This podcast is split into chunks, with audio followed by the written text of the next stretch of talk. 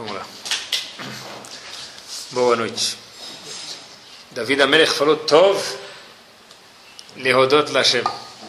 Eu vou agradecer a Hashem. Então eu queria agradecer vocês que são sócios nesse projeto.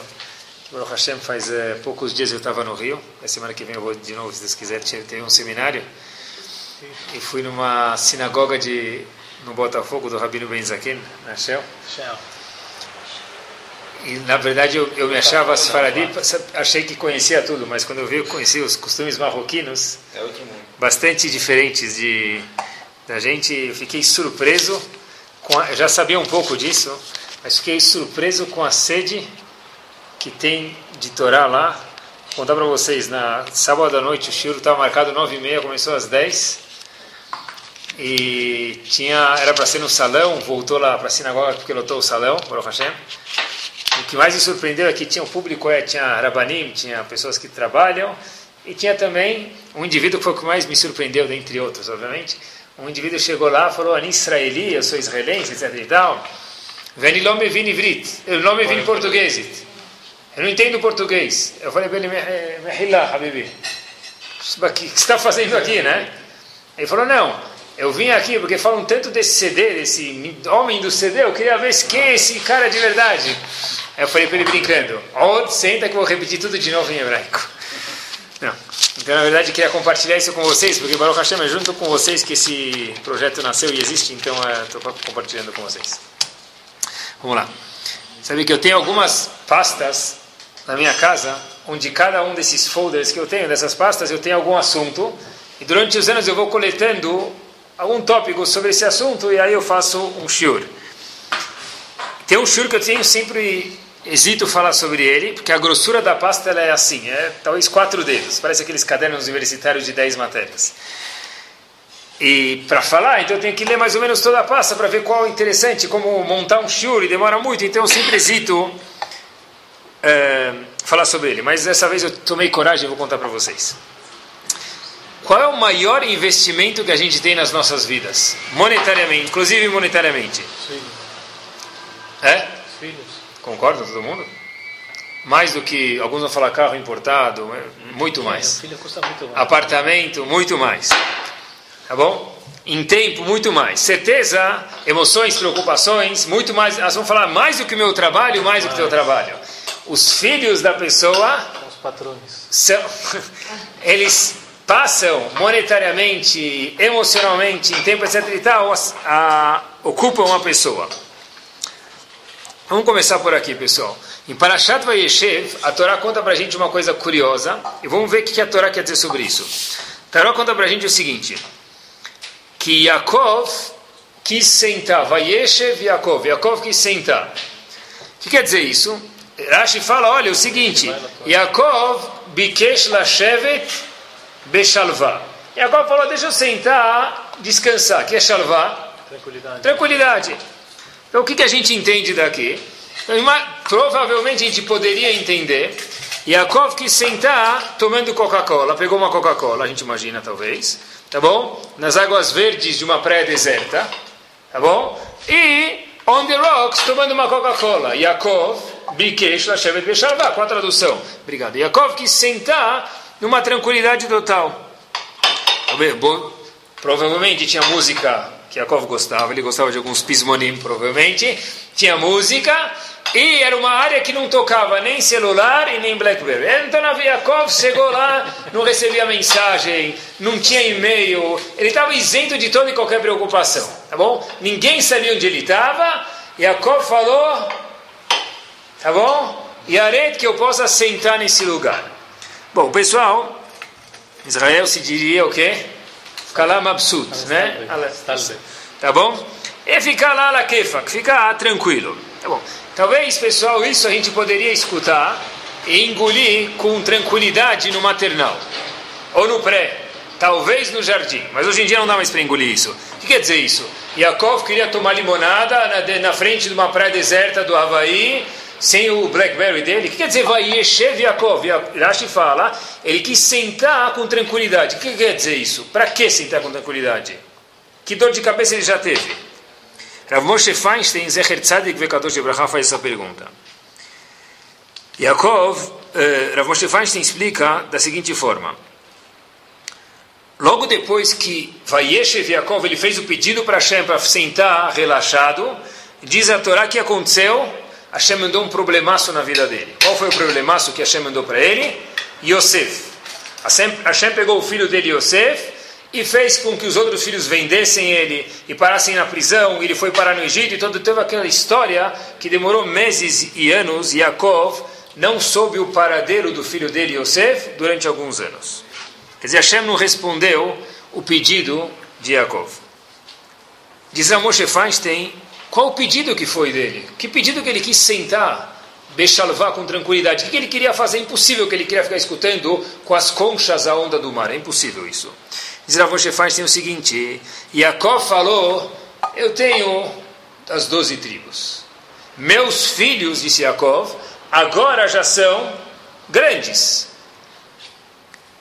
E lembrem-se que todos os avós, Abraham teve dois filhos, Ismael e Yitzhak. Ismael é do time do mal, Yitzhak era do bom.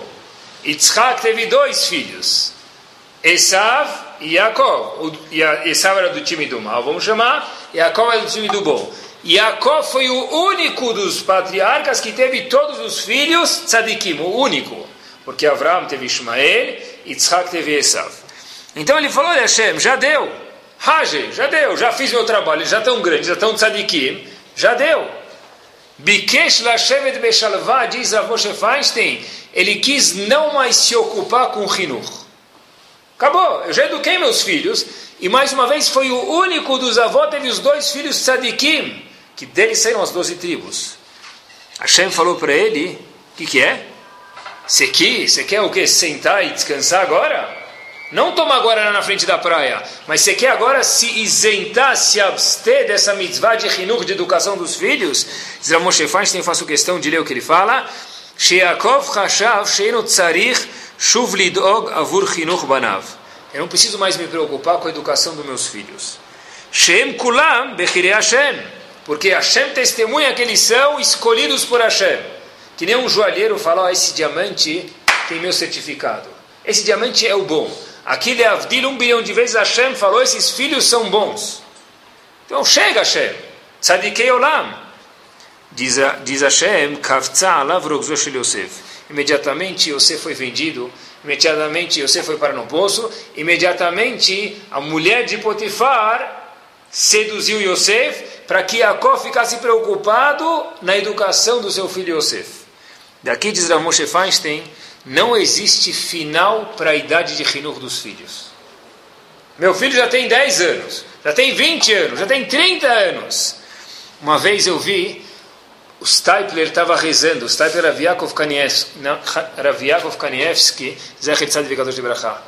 Perguntaram para ele, para quem você está rezando? Falou, para o meu filho. Habibi, Rav Chaim Kanievski tinha na época 52 anos de idade e o pai dele, Stiper, estava rezando para ele.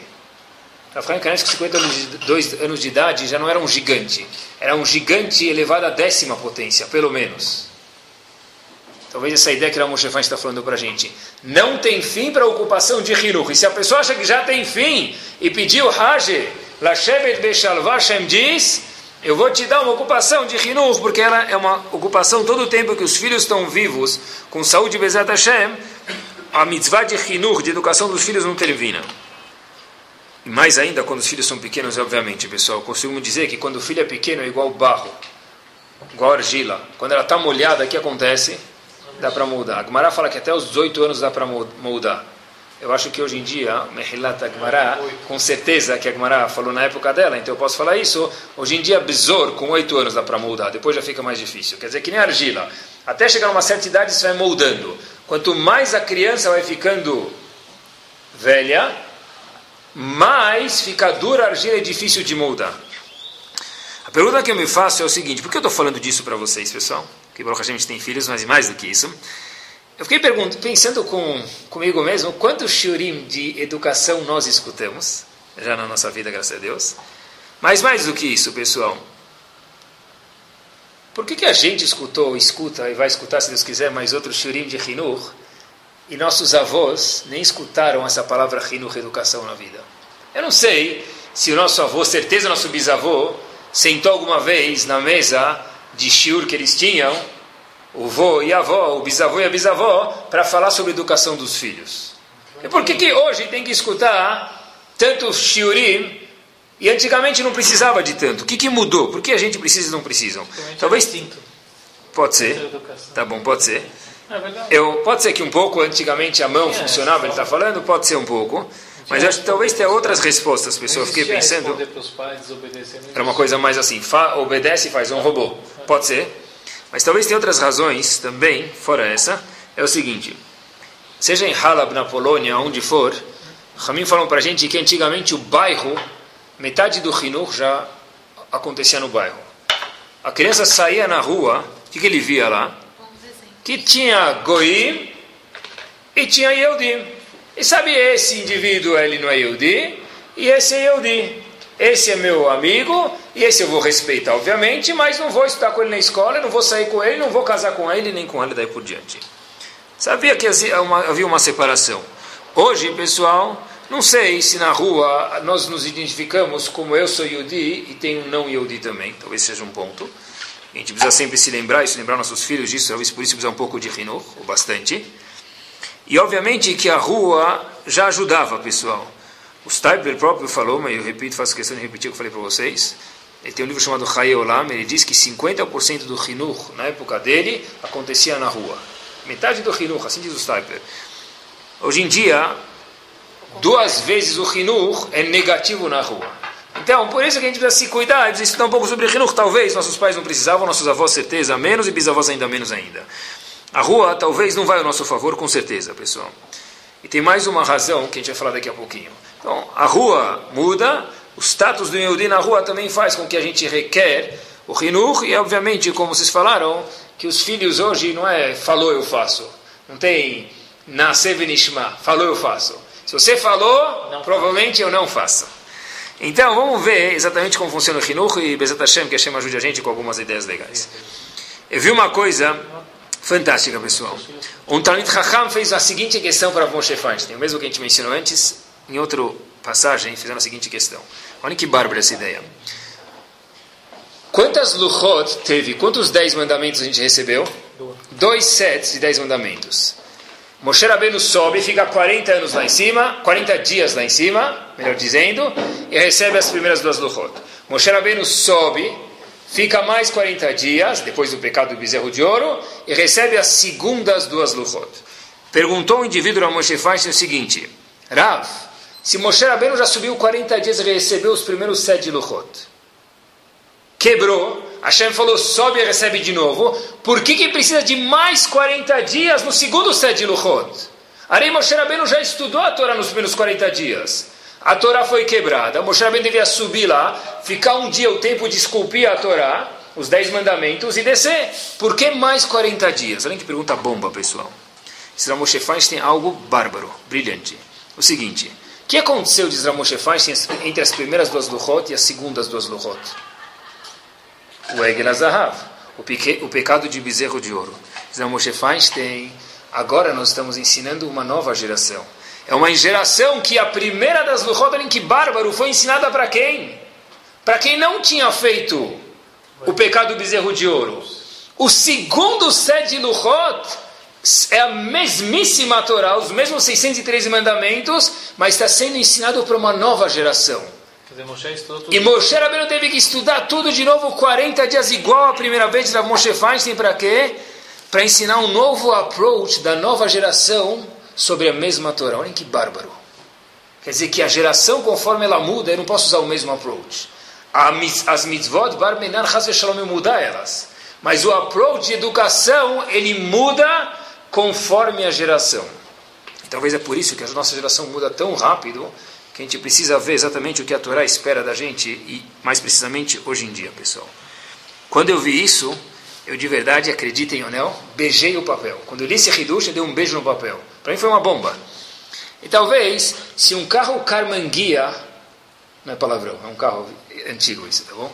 Se um carro Carmanguia hoje é algo obsoleto, ou aquele celular que é do tamanho de um tijolo e meio, hoje é obsoleto, porque hoje o celular, já falei para vocês, Tem celular tão pequeno que você coloca ele no ouvido e para falar tem que mover para a boca, porque ele é tão pequeno que você tem que ficar fazendo aqui a dança do celular. Vai do ouvido, na hora que você fala, coloca na boca de novo. Né? Se 14 bis é coisa de museu, em relação a Hinur, o Hinur da geração passada também é coisa de museu. A, a dos nossos avós da tradição, ela é eterna.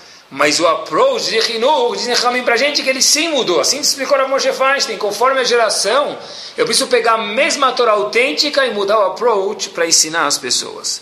Adaptar com, de novo, sem mudar a Torá Hazel Shalom, para a geração. E ver com quem a gente está falando, pessoal. Quais são os missionot, os testes que a nossa geração tem, diferente da geração passada quais são as qualidades positivas que a nossa geração tem, diferente das, das, das geração passada. Eu lembro quando eu era pequeno, há poucos anos atrás, eu lembro muito bem, eu ia na, quando eu ia, tinha um shiur na sinagoga um dia por semana, às vezes eu ia, não ia sempre, mas às vezes eu ia. E qual era o prêmio para quem ia no shiur e se comportava nesse shiur? Eu nunca vou esquecer. Era um, era um Mirabel não era, era eu vou lembrar, falar exatamente isso. Era um pacote de pão de mel. Vinha oito, não sei se era seis ou oito, estou na dúvida. Seis ou oito pão de mel, pães de mel, é uma bolachinha. Quem se comportava num shiur lá de 30, 20 pessoas, ganhava um pacote de pão de mel. Voltar para casa, eu fui no shiur e ganhei um pacote de pão de mel. Eu imaginei hoje, você chega para uma criança e fala, vem no Knis, vem na sinagoga, vai ter um shiur, o melhor dos 30 vai ganhar um pacote de pão de mel. Vai, não que não vai vir ninguém. Coitado da bisavó do rabino, vai ser né, xingamento, vai chegar na bisavó dele. Eu vou ir lá para um pacote de pão de mel? E pacote de pão de mel. Vai você e o pacote de pão de mel, vai, vai para o pacote você e o pão de mel junto. Por que não funciona mais e há 20 anos atrás funcionava? Isso que a Moshe Feinstein falou, Habibi. A geração mudou. Pão de mel hoje não compra nem nada, não compra nem, nem, nem, nem atenção da pessoa. Muita abundância. Tá bom? Então a geração mudou, o approach tem que mudar. Kitavot, que testes, que proveitos, que tentações que o mundo oferece, pessoal. Quais são as perguntas que um jovem tem hoje em dia, diferente de antigamente? Emuná também. Porque antigamente não se perguntava por que a Torá é tão estrita, como vocês falaram. A pessoa ia lá e fazia. Hoje em dia os jovens questionam. Pergunta é besta? Claro que não. Porque se hoje mudou a geração, eu preciso relacionar conforme isso. O que quer dizer a palavra bom menino? Eu fiquei pensando há uma década atrás, ou duas décadas atrás. Quer dizer bom menino? Ele, estuda, ele faz lição de casa, talvez ele até arruma a cama. Hoje em dia a palavra arrumar a cama não existe no dicionário, tá bom? Ele arruma a cama, talvez. Ele fala siltoplé, se ele é muito bom menino. Ele estudou no liceu, ele fala siltoplé. Se ele não é tão culto, ele fala por favor. A mãe fala, você falou obrigado? Você falou por favor? Você falou obrigado? Tá, é isso. É. E ele penteou o cabelo e escovou os dentes. Isso antigamente era a definição da palavra bom menino. Pessoal, o que quer dizer hoje bom menino? Não se droga.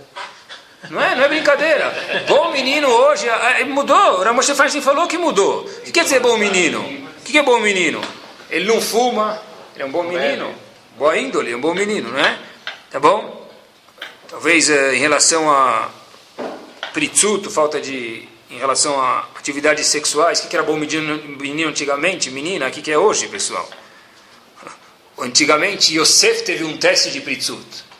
Hoje em dia, Barbenan, né, sem desmerecer Yosef Hashem, que seria estúpido falar isso, mas a pessoa tem 100 Eshet Potifar na, vida, na frente da vida dele. Quando ele liga o computador, Eshet Potifar já está lá na frente. A mulher de Potifar que seduziu Yosef está na frente do computador dele. São testes diferentes. Uma pessoa que fala que ele hoje em dia não sabe, faz isso, não faz aquilo, é, você cumpre Shabat, não vai falar que para com isso, coitado, não. Não vai falar que você caiu nesse negócio de subir de escada no Shabat. Mas a gente já escutou.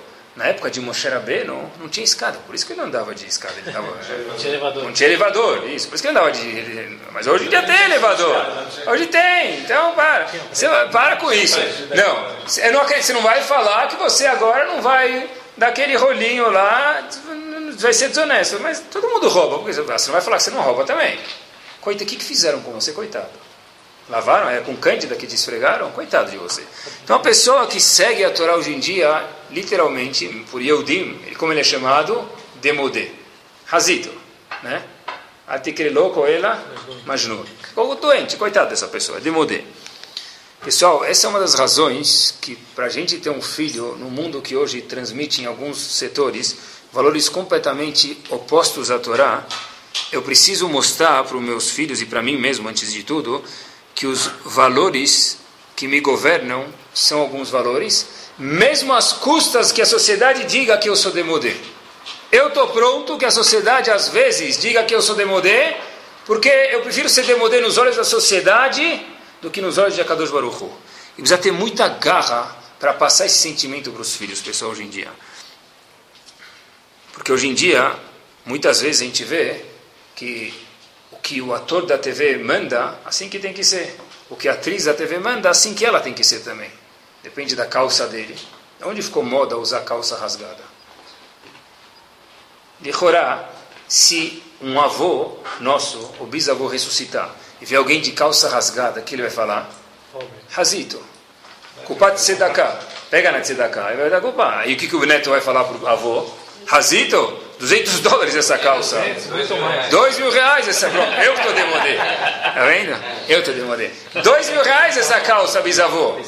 O que aconteceu? Algum ator de TV, foi assim que começou a moda, né? Começou a usar calça rasgada. Mikan ve'ala divrei Hashem Haim. Virou agora o must. Não é? Tá bom? Talvez seja um programa de humor, alguma coisa aí. A pergunta é, que eu não posso ser exatamente igual eles são, pessoal. Tem um pasuk, tem um isur da Torá, que a pessoa se comporte como essas modas ridículas que existem. Como que é possível a pessoa ser diferente e passar esse valor precioso para os filhos de uma forma gostosa?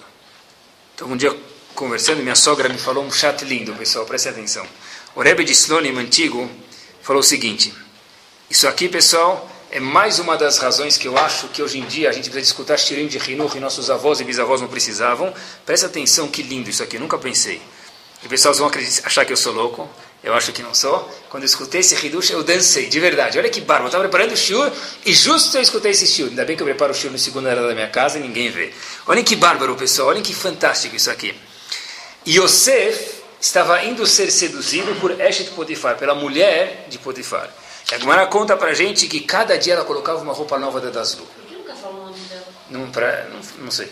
Talvez tenha o nome dela no Talmud, eu que não sei agora. Pode ser que até tenha, eu, eu que estou me foge a memória. Cada vez essa Mrs. Potifar, ela era Mrs. Egito, Egito era um lugar lindo, então a mulher era linda, cada vez colocava uma roupa mais nova e mais bonita, para atrair a atenção e os olhos de Yosef. Por que Yosef, que, como Yosef se conteve de não ter relações físicas com a mulher de Potifar? Ele viu a visão do pai dele. Beleza. O Rashi fala, Ra'a demut dioknosh. Eu sempre traduzi dessa forma. O pshat é, Ra'a ele viu a face do seu pai. Yosef falou, ei, one minute, que? Eu, filho de Jacob, vou fazer isso? Na hora que ele viu a cara de Jacob, falou, peraí, não combina comigo. E a Gemara conta como foi difícil ele fugir desse teste, ele deixou as roupas e saiu correndo. Assim conta a Gemara para a gente. O Pasuk, Rashi diz, Ra'ad Dmut Dioknosh Elaviv. Ele viu o quê? A face do pai dele. Dmut, a face Dioknosh Elaviv do, do pai dele. Diz o Rebbe de Slonim, você leu Rashi errado, Habibi. Porque o Rashi fala, não está escrito no Rashi Ra'ad Dmut Dioken Shelaviv. Ele não viu a face do pai dele, Radmut Diokno Shelaviv, quer dizer Diokno, dele próprio. Olhem como o Rebbe de Slonim lê esse passuco, pessoal, esse Rashi. Yosef estava indo fazer a verá. E a tentação dele estava a mil. A moça mais bonita não tinha ninguém no palácio. De repente, o que, que conteve ele? A diz que todo Yetzerará do mundo em relação à sexualidade estava dentro de Yosef naquele momento. Como Yosef se conteve? Radmut Dioknosh Elaviv. Yosef viu a imagem dele próprio com a qual o pai projetava. Não que Yosef viu a imagem do pai dele, Yaakov. Yosef viu a minha imagem, eu próprio Yosef, como meu pai me enxergava. Assim diz o Rebbe de Slonim. Radmut Diokno, dele próprio Yosef, Shelaviv, que o pai projetava. O que quer dizer isso, pessoal? Ei, se meu pai me considera um general, se meu pai me considera um CEO da companhia chamado Am Israel, da parte espiritual, eu sou uma das doze tribos, eu não posso me comportar como o bêbado do bar da esquina. Eu não posso me comportar como ator ou atriz da novela das oito. Quer dizer, o que, que fez Yosef, o grande tzadik, se segurar foi a visão com a, a, qual não ele viu o pai dele, ele, o pai dele enxergava Yosef próprio, pessoal. Assim diz o Rebbe de Slonim. Eu procurei isso na psicologia.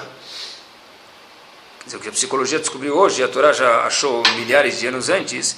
Isso é chamado, tem alguns termos, mas um dos termos é profecia autorrealizável. O que quer dizer isso?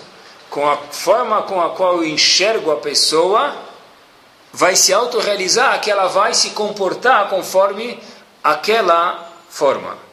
Se eu enxergo meu filho, por exemplo, como um banana, eu espero dele que fosse um banana mesmo, nem banana bolt, uma banana mesmo.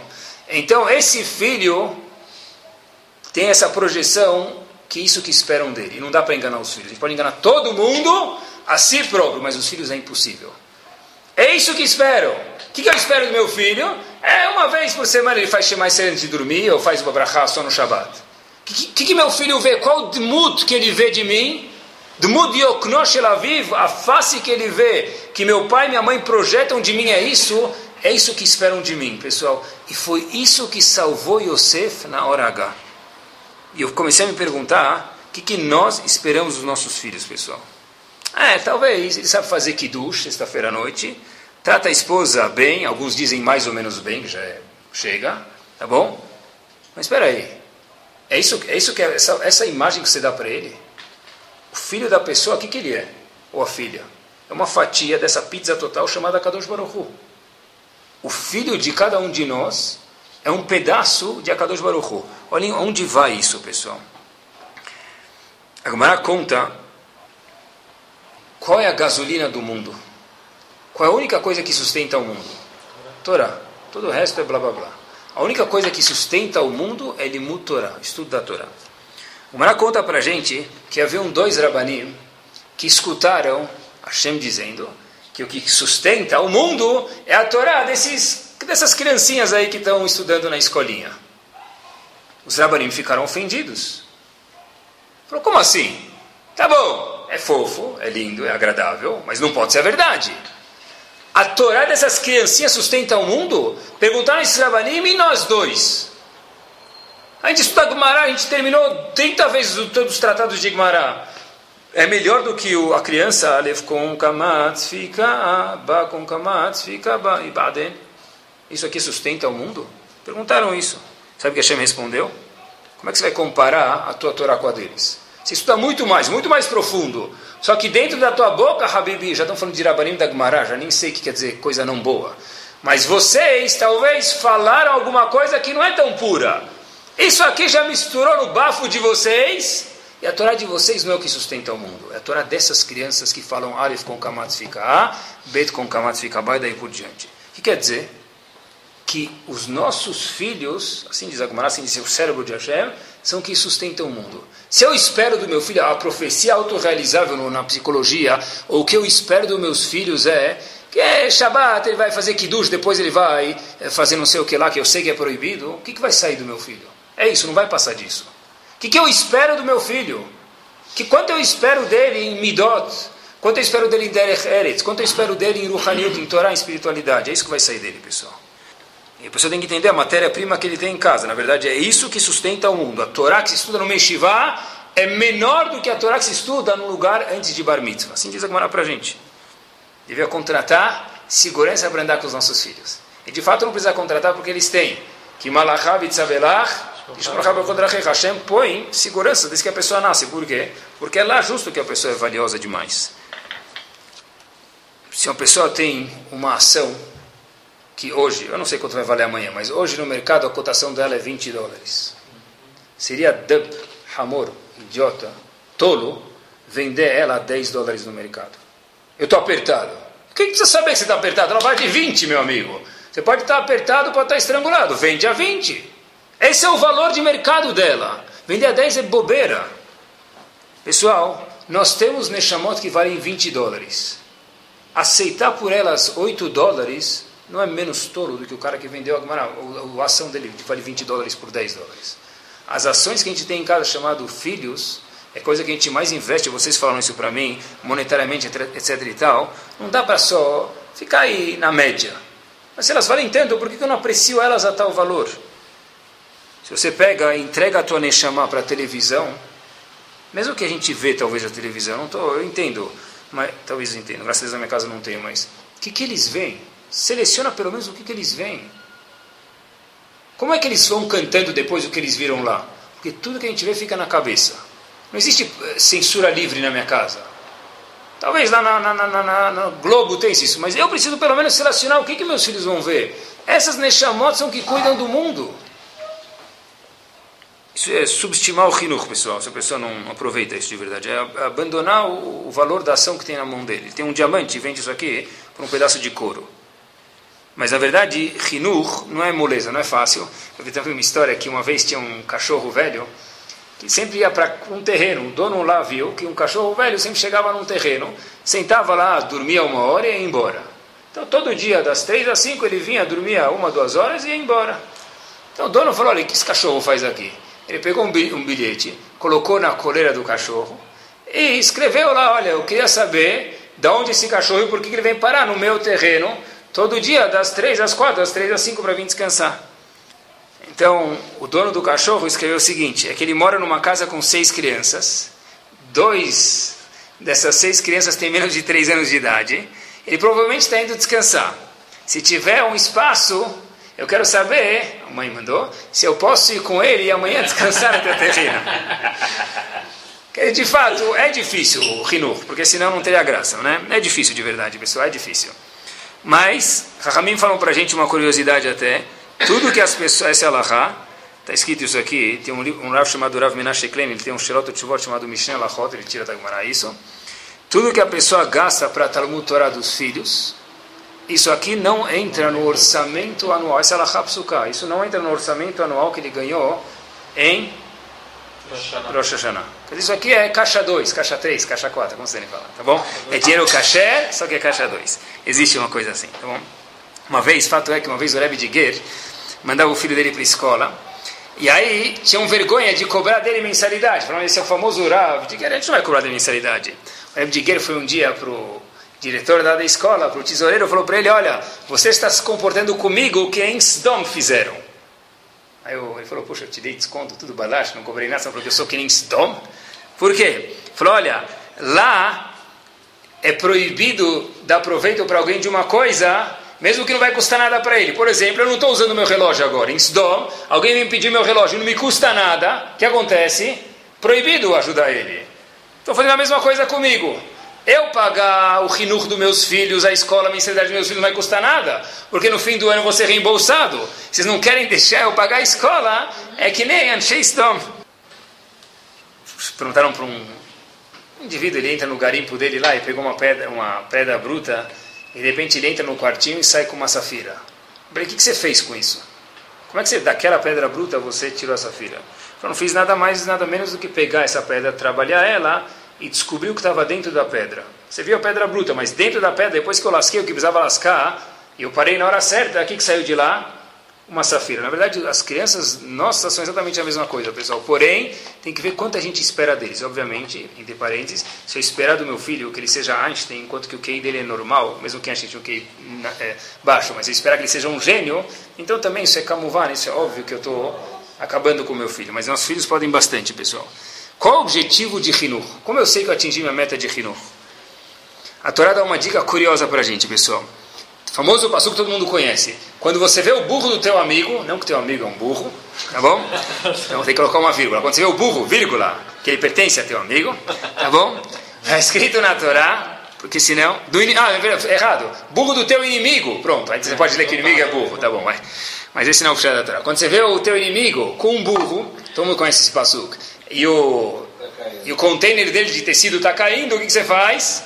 Ajuda a arrumar. O que, que o Passuco diz? Ajuda a você cair, não é isso? É isso mesmo, o Passuco fala o que o Shlomo falou, ajuda a cair no chão, parece. O que está escrito no Passuco? Todo mundo conhece. Azov? Azov ta Azov imo. Meus amigos, eu nunca vou esquecer, uma vez estava no Renascença, onde eu estudei, e eu fiz uma prova de Tanakh, era a única questão que eu sabia, que de Tanakh eu era expert em errar tudo. Essa aqui eu tinha certeza que ia acertar.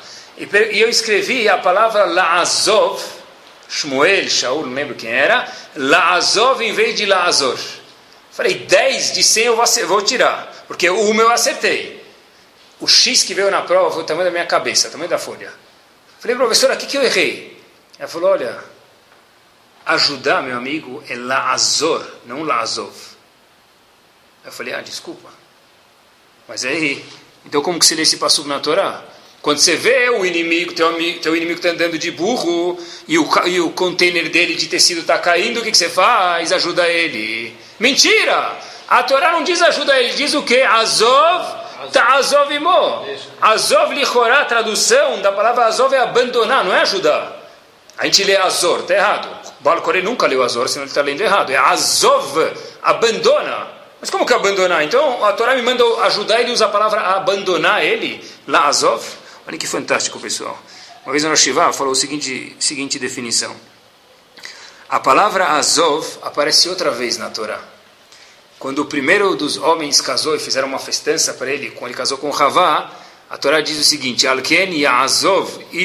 etimo vedavak bisto. O marido vai abandonar o pai e a mãe, obviamente que lá não tinha pai e mãe porque era Hashem, mas é uma dica para o futuro, que o, o marido vai abandonar o pai e a mãe, Tá bom? Pode almoçar às vezes na casa dos pais, não é isso que está falando. Mas ele vai abandonar o pai e a mãe e vai se grudar com quem? Com a esposa dele. A palavra Azov, que quando aparece aqui, e Azov, Aviv, Ishet, Aviv Etimó, ele vai abandonar. O que quer dizer abandonar? Vai ficar independente dos pais. A primeira vez que aparece a palavra Azov na Torá, é que o marido vai abandonar os pais, que ele vai ficar independente, e aí vai poder casar com a esposa. Ou talvez seja o contrário, ele casa e depois fica independente, tanto faz. Mas a gente vê, na verdade, Azovta, Azovimo, quer dizer ajuda. Quer dizer ajudar, deixa ele ficar independente. Quando você vê o burro do teu inimigo caindo ao carregamento dele, a Torá não diz ajuda ele, porque se você ajuda ele só um pouco, e daqui dois minutos você tira a mão cai de novo, você não ajudou de verdade. Quando eu sei que você ajudou de verdade, Azov, o que é Azov? Faça ele ficar independente, porque a palavra Azov, a gente viu na Torá quando o homem casou com a mulher, Hashem falou, e Azov Etaviv etimol, ele vai abandonar, que ele vai ficar independente. Ajuda de verdade é quando eu permito meus filhos a ficarem independentes. Quer dizer, se eu sei, a palavra hinur, a definição é que eu posso ajudar meu filho a ficar independente, seja religiosamente, seja economicamente, seja socialmente. Essa é a definição da palavra hinur. Enquanto isso não aconteceu, meu filho ainda depende de mim, meu hinur não está completo. E eu queria dar um, já que a pessoa investe tanto no rinur da, da família dele, eu já vi mil vezes chegar na roupa no casamento e o filho começa, o pai começa a chorar de saudades do filho e da filha. Pode chorar, chorar de emoção é uma delícia, por que não? Mas, puxa, se eu soubesse. Então, estou falando para vocês agora, a gente sabe, aproveita. Porque eu tenho que passar muito rápido e amanhã, depois da manhã, eles estão na roupa e aí eles já foram embora de casa, Baruch Hashem, e vão construir a casa deles. Quando o filho vai viajar para estudar fora, ou a filha vai viajar para estudar fora, agora eu fiquei com saudades. Habibis, deve ter ficado com saudades antes, porque aí se matava saudades melhor. Agora eles já estão grandes, a semana que vem vão casar, depois a outra semana vão cuidar dos filhos, Bezat Hashem, dos netos, e acabou. Que na verdade começou, não acabou. Mas esse contato mais próximo que a gente teve não vai ter mais. Por quê? Na verdade, a gente investe tanto em alguma coisa, que não aproveita? Você investe tanto na ação, pega os dividendos dela. Os dividendos de Hinuch é sentar com o filho curtir ele. É sentar no chão mesmo, não precisa ser no, no, no, sofá, pode ser no chão às vezes. Senta, joga, joga palavras cruzadas com ele, não no computador. Pega aquela palavras cruzadas de 20 reais lá que você comprou lá, está mofado no teu armário, no armário de brinquedos, abre e joga com ele, joga banco imobiliário. Isso é aproveitar dos dividendos de Rinur. É pegar e no Parque Vila Lobos alugar uma bicicleta com os filhos. Isso é Rinur. Isso é desfrutar do Rinur. Isso é o filho poder ver o pai como amigo também. E hoje em dia, como a gente falou, a geração precisa disso, pessoal. Uma vez as pessoas sempre perguntam: será que amor demais não estraga os filhos? Dá muito amor não estraga os filhos? Estraga ou não estraga? Ignorância, isso, pessoal. Amor demais nunca estragou os filhos. Eu não acho que estraga. Posso estar enganado, não sou dono da verdade. Tenho muito para aprender ainda. Mas amor de verdade nunca estragou e nunca vai estragar os filhos. O que estraga é o amor mal feito que quer dizer isso, pessoal? A gente acabou de falar que Azov tá Azov é deixar ele ser independente. Amor é uma coisa Amor demais é, não tem problema. O O que estraga é, se o filho faz uma besteira na escola, o pai vai lá e cobre. Isso estraga. Porque o filho aprende que tudo que eu fizer dá para dar um jeitinho. Hoje assim, amanhã no casamento, depois da manhã no trabalho, isso estraga. Amor demais, abraçar o filho nunca estragou e nunca vai estragar. Muito pelo contrário, isso só ajuda. Mas amor mal dado, quer dizer, cobrir os erros deles, pessoal, isso sim, porque Azov, tá, Azov a gente falou que é deixar eles serem independentes. No momento que eu permito que eles sejam dependentes, amor demais nunca estragou, pessoal. Os pais têm medo de dar, eu vejo muitas vezes, os pais perguntam e falam, olha, eu, eu, eu sei que é certo mandar meu filho dormir 11 horas, 10 horas, meia-noite, sei lá a hora que for, mas, sabe, colocar limites no filho fica feio, fica mal. Eu vou lá, dorme meia-noite, ah, fica feio, ele já é grande e tal, ele vai começar né? Isso é uma ignorância também grande, eu acho, eu tenho certeza. Porque os filhos, no fundo, esperam o limite dos pais. Tem um psicólogo muito famoso nos Estados Unidos, ele tem um religioso, ele tem um livro chamado Dr. Pelkovitz, ele tem um livro de, de educação e psicologia da Art Scroll. Ele conta, não no livro, mas eu vi um, fui escutar um shiur dele, ele conta uma coisa interessantíssima. Ele conta que ele tratou um, um menino que virou pai e esse pai, depois teve um menino, vamos chamar Euven, era o pai. Então, o psicólogo tratou Euven. Depois que esse Euven cresceu, ele trouxe o próprio filho dele para o consultório, chamamos ele de Shimon, para o consultório do mesmo psicólogo. E ele falou para ele, olha, eu queria te contar um segredo. Lembra quando eu, Euven, era pequeno, hoje eu sou pai, estou trazendo meu filho para cá, mas lembra quando eu era pequeno, eu vim aqui, eu reclamei, todos os meus amigos podem fazer o que eles querem, só eu que não posso. Se bem que esse todos nunca existiu, né? Baruch Hashem, eu espero que não existe nenhum que possa fazer o que ele quer, porque senão o pai é um incompetente, a mãe também. Mas todos os filhos, meus amigos podem fazer o que, eu, que eles querem, só eu que não posso. Eu fiquei muito chateado. Falei, doutor, eu tive vergonha de falar isso para você, mas hoje eu posso te contar, porque eu já saí dessa, eu já sou pai, não sou mais filho. Eu gostava muito do fato que meus pais colocavam limites. Da forma com a qual eles colocavam, na hora eu não gostei. Mas eu gostava da forma com a qual era colocado os limites. Quer dizer, do fato que tinham limites. O que acontece quando um filho, uma criança chega na escola e fala, eu preciso dormir às 10? Porque meu pai não deixa eu dormir mais do que às 10. E você? Eu durmo a hora que eu quero. O que, que o filho incende do pai e da mãe? Eles não estão nem aí comigo. Os pais pensam o contrário, eu estou sendo gentil com meu filho. A mensagem que chega no ouvido deles, fundo, eu vejo isso, é o contrário. Meus pais não estão nem aí comigo. Com quem você vai sair? Ah, meu pai perguntou, tal, eu expliquei para ele. E o teu? Meu pai nem ligou. Ele ah, quer dizer que ele não gosta de você? Essa é a mensagem que chega claríssima no ouvido deles. Quer dizer, limite pessoal não é um oposto a gostar dos filhos. Quanto mais, às vezes, quando eu limite, eu mostro justo prova que eu estou preocupado, eu gosto de você. E hoje em dia é fato que, que antigamente tapa funcionava. Mas para poder dar tapa, hoje em dia também pode dar tapa.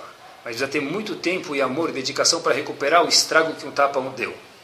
E hoje, com telefone, computador, trabalho, viagem, etc. e tal, eu não sei se os pais têm o tempo necessário que precisa para recuperar um tapa dado. Um tapa dado custa, às vezes, anos e às vezes fica marcado para sempre. A gente vê isso, porque a gente trata com alunos e vê pessoas de lugares e idades diferentes. É um tapa que fica, pessoal, a gente não sabe o estrago que dá. Eles nunca me falou. Cara, nunca fala para os pais. Mas para outras pessoas, eles, às vezes sim. Mas se o tapa, tapa pode ser, é um pode ser, mas esse tapa tem que estar muito certeza, porque não é que foi a duplicata que não foi quitada, porque o elevador não chegou na hora, não é porque o container parou na alfândega, não é porque o cara não me deu ali a xixi na sinagoga, se não passar livre de todos, mas gut. E é só porque você quer o bem da criança, assim. Agora, se tiver qualquer um desses pormenores, ou porque a mulher, ou, ou, a mulher própria que queimou o bolo na cozinha, ou porque a amiga dela não cumprimentou na sinagoga, não convidou ela na festa, e no, no casamento civil, e no noivado, e no antinoivado, ah, se tiver qualquer... Eu achei que você foi embora, muito bom, essa, essa é boa, tá bom? Se achei que você foi embora naquele mês, não dá tapa, porque é por causa disso, pessoal, tá bom? Quer dizer, a solução não é o tapa, é a proximidade, pessoal. Vou dar uma dica, pessoal, quando se fala de rinur, é verbalizar. Fala para o teu filho, eu gosto de você. Certeza que ele sabe. É verdade, que nem o marido acha que a esposa sabe, a esposa acha que o marido sabe, e reclama mil vezes porque o marido não fala que ele gosta de mim. Porque toda noite ela não te fala, você gosta de mim? Por que ela fala isso? Ela quer escutar. Ah, mas ela sabe. É verbalizar, meus amigos. O que a gente fala no Birkat varechot ben Israel. Amor lahem. O que quer dizer amor lahem? Fala. O que é amor em português? Diga. Amor é amor, desculpa, amor em hebraico é fala, amor em português é amor mesmo. Se você quer mostrar, não está escrito em lugar, isso é invenção minha. Se você quer mostrar que você gosta de alguém, amor, Lahem, fala para ele. Você quer mostrar que você tem amor, amor, fala. E uma pessoa que tem dificuldade, a pessoa de falar para os filhos, eu gosto de você, você é muito especial para mim, mais uma razão para ele falar para os filhos que ele gosta. Porque deve ser que não está claro para os filhos isso. Estou muito contente de ter você como filho. Na roupa ele fala, Yaleta, como você é responsável. Acabou, já casou agora. Ele claro que ele já. E que a noiva que ele escolheu já foi. Agora para você curtir ele. Agora para você pegar os dividendos e, e, na verdade, fortalecer teu filho. É expressar que você gosta, pessoal. Nesses, uh, Baruch Hashem, 11 anos que eu estou com os alunos, não só dentro de Shiva, fora também, eu comprovei uma coisa. Que eles precisam sempre reforçar que os pais gostam deles. Sempre, sempre, sempre. Verbalizar. Pode ser verbalizar, pode ser uma sexta-feira à tarde, quando chega na Yeshiva, um pacote de bolachas que a mãe fez. Também é amor. Qualquer forma que for. Ou quando o pai fala, às vezes as pessoas falam, vou para casa, Shabbat. O que você fez em casa? Nada. Por que você não vai com teu filho andar de teu pai andar de bicicleta? Por que você não vai com teu pai jogar boliche? Por que você não vai teu pai um milhão de coisas? Ah, todo domingo não dá. Tá bom, mas um domingo por mês não dá? Pega ele, senta no chão, brinca de bola. Isso é rinur, pessoal. Olha que interessante. Como fala pai em hebraico? Av. Como fala filho em hebraico? Ben. Soma a palavra av com ben, o que, que dá? Av e ben, um do lado do outro. Even, pedra. Av plus ben da Even. O que, que é Even? Diz o Maral de Praga, uma pedra. Porque a relação de proximidade que tem que ter entre um pai e um filho é o quê? Uma pedra. Ah, e a mãe, discriminação? A mãe também. A mãe, como fala filho em hebraico? Ben. Ben. Qual a letra? O que, que tem atrás de todo filho bom? Isso é Metziut, mesmo que não fosse hebraico. Atrás, antes da letra Ben, Bet, de Ben, filho, que letra vem? Aleph. Antes da letra Mem, Ben Nun, de, de Ben, o que, que vem? Mem. Aleph plus Mem, vem Em. Atrás de todo marido tem uma mulher, Masbut. Mas atrás de todo filho tem uma mãe. Atrás de todo filho bom, bem, atrás dele tem uma mãe, tem uma mãe. Quer dizer, o pai tem que ter uma relação próxima mesmo, mas a mãe que mantém essa relação e dá o carinho, pessoal. Quando um filho vem conversar com a gente, é parar o que está fazendo. Se não for agora, falar, olha, daqui meia hora eu tenho tempo, para, desligar o telefone, sentar e escutar ele cinco minutos. Se escuto cinco minutos olhando para a internet, falo, fala, fala, estou escutando. Se você falou, estou escutando e precisou falar, estou escutando, o Rinur já está, permitam meia boca. Não é Rinur. Não é educação, não é, não é nem de Torá aqui. A gente está falando de, de, gente, de curtir. Meu filho vai, tem a famosa história, né? Que o pai vai lá, o filho vai lá para o pai, liga da sala para o escritório, liga no celular. Ele fala, Aba, onde você está? Aqui em casa. E você, filho? Eu estou aqui no escritório na tua frente. Então por que você está me ligando? Fala, porque eu sei que se eu te ligar no celular, você vai me dar atenção. Caso contrário, você não olha para minha cara. Quanto emete tem nessa história, pessoal? Quanta veracidade tem aqui? Vou terminar. A gente tem uma história famosa que a gente vê na Torá, no Sefer Bereshit, e não dá nem para entender por quê. Avraham, conta na Parashá da semana, cavou poços para sobreviver, petróleo, água e etc e tal. Yitzhak, filho dele, o que, que fez? Recavou. Recavou os mesmos poços. Puxa vida. Então, obviamente, se quiser abrir uma companhia de poços artesianos, leia Sefer Bereshit. O que, que, tem a ver isso comigo? E se ele cavou? Eu falo isso para vocês. Yitzhak usava Nike Air ou Mizuno? Não sei, porque não faz diferença nenhuma. Então a pergunta é, o sandalim, não sei o que ele usava, no deserto talvez era é, Crocs. Mas a pergunta é, pessoal, o seguinte: o que, que a Torá vem contar para a gente que Avram cavou poços e Yitzhak cavou os mesmos poços? Tá bom, qual a diferença para mim se ele cavou e se ele não cavou? Porque a Torá isso conta todas as sinagogas do mundo se lê isso uma vez por ano. Por quê? E pior ainda, ou melhor ainda, a Torá própria conta para a gente que Yitzhak não só cavou poços, a mesma plaquinha que ele colocou lá, Poço X, Poço Reuven, Poço Shimon, Yitzhak foi lá deu o mesmo nome. Ai que fofo. Então vai sair no álbum de Barmisa de Yitzhak, eu dei os mesmos nomes dos poços que meu pai. Lindo. Tá? O que, que, que, que a Torá vem contar isso para a gente? Qual a mensagem que tem aqui? A mensagem é que Yitzhak era tão próximo de Abraão que ele queria ser que nem ele. Essa mensagem. A Torá está contando para a gente dezenas de psukim falando, sabe o que? Não só que ele cavou o poço, mas ele fez o que? Cavou o mesmo poço. E colocou o mesmo nome, porque eu quero ser exatamente quem é meu pai. Esse é o melhor Hinur que existe. Outro dia eu estava em casa e comprei esse negocinho aqui, você coloca o celular no cinto. Meu filho tem três anos de idade. Ele fala, está falando alguma coisa, sabe falar, tá? não, não sabe pegar um telefone discar. De repente eu vejo o meu celular desapareceu. Ele pegou, estava de shorts, estava lá apertando e colocou a capa do celular nos shorts dele. Quer dizer, no cinto dele está presa. O que, que, é isso? Ele falou, Aba, igual a você. Quer dizer, a mensagem de Avram e Yitzhak é muito mais do que o celular, não é isso que eu quis dizer, mas os filhos fazem exatamente o que a gente faz, pessoal. Antigamente tinha câmeras, hoje tem câmeras que vigiam 24 horas. Nossos filhos vigiam a gente 48 horas por dia, literalmente. Tudo que a gente faz, eles querem fazer. Baruch Hashem. Então o ponto é tentar fazer uma coisa boa. Tentar pegar ser um exemplo. E Baruch Hashem é exemplo, mas se cuidar, pessoal, que isso que Yitzhak e Avram ensinaram para a gente. Na verdade, eu quero fazer a mesma coisa que meu pai, o mesmo nome eu quero dar, porque eu gosto tanto do meu pai, minha relação é tão próxima que eu quero ser que nem ele. Olha até onde tem que ir a proximidade do pai. Eu vou contar uma história que aconteceu com o Rav Quando eu vi isso, foi surpreendente. Eu li algumas vezes não acreditei. Teve um aluno que estava fazendo Hilul Shabbat dentro de uma yeshiva. Dá para entender isso? Um aluno estava profanando o Shabbat dentro de uma yeshiva. Trouxeram esse aluno o Rosh desse aluno trouxe esse aluno para o Rav Shach, Zecher Tzadeh quando ele estava muito de idade. Rav Shach não conseguia levantar da cadeira, estava um senhor muito de idade. E falaram, olha Rav, a gente queria pedir permissão para o senhor para expulsar esse aluno do Shiva, porque não dá para deixar no Meshiva, o menino que faz Hilul Shabbat. Rav Shach falou, tá certo, entendo. Vou fazer uma pergunta para vocês, para o Rav Shach, para os Rabanim desse, desse aluno. Qual é a situação financeira na casa desse menino? E, ah, eu queria saber mais uma coisa de Siraf Como que funciona o Shalom Bait? O Shalom Bait é um reflexo direto de Hinuch, pessoal. No Hinuch. Como funciona o Shalom Bait na casa desse menino? Os Rabanim olharam para o outro e falaram, Rav, como que a gente vai saber isso? O que a gente sabe é que ele faz Hilul Shabbat em Shiva. Qual sabão a mãe dele usa, Omo ou Dedê?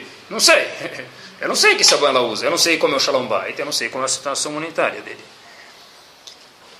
Rav Shach, pessoal, estava velho e não conseguia levantar da cadeira. Ele levanta da cadeira e gritou para eles. A história foi exatamente assim: Rodfim. Rodfim é quando uma pessoa está indo matar outra, ele é chamado um Rodef. Sai da minha casa. Por quê? Se vocês não sabem como é a situação do menino na casa dele, como é que vocês podem incriminar ele pelo Hilul Shabbat? De fato, foram procurar e viram que os pais brigavam muito e uma semana depois da história se divorciaram. E a situação econômica na casa era muito difícil. Não que isso justifique Hilul Shabbat. Mas será que você entendeu o menino primeiro antes de querer mandar ele embora? Eu aprendi dessa história, e com isso a gente termina, duas coisas. Que primeiro, para mim poder educar alguém, eu preciso amar ele e conhecer ele.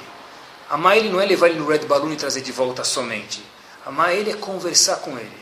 É quando chegar em casa não perguntar como foi a aula. Porque ele já ficou na aula 12 horas, ele não aguenta mais falar da aula. Como vai você? Quer comer um pedaço de bolo? Quer comer um, um copo de sucrilhos? Isso é amar ele. Não é como foi a escola. O menino sai da escola, chega em casa, tem a, é, o bedel da escola em casa, ele não aguenta mais. Ele não quer saber a última coisa que ele quer saber. Pelo menos quando ele cresce, o que é a escola? Então, na verdade, deixa o menino chegar em casa depois você pergunta se ele tem prova amanhã, se ele tem matéria para estudar. Eu aprendi essa história que amar alguém é saber conhecer ele. E eu vejo isso nos meus olhos, e repito para vocês, quando a gente vê o shalom bait de alguém, quando eu vejo um menino não conhece os pais, depois que conhece os pais, é 99,9, não, sem ser errado precisamente falando, dá para entender o menino. Quando o shalom bait na casa lo aleno, eu falo lo aleno mesmo, é duvidoso, isso tem uma sequela grandíssima em 99,9999 no caso do reino dos filhos. Na frase, é nas palavras do Stipler, e quando é bom, mil vezes melhor o filho sai saudável. Nas frases do Stipler, Shalom é, Hinur depende de duas coisas. 50% Shalom Bait e 50%, não queria passar o shur sem falar isso, sobre Tfilah. Rezar.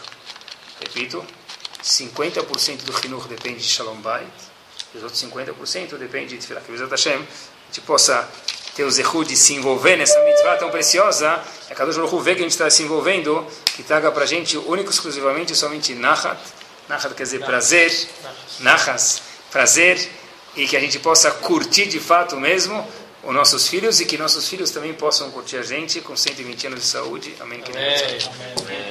Amém.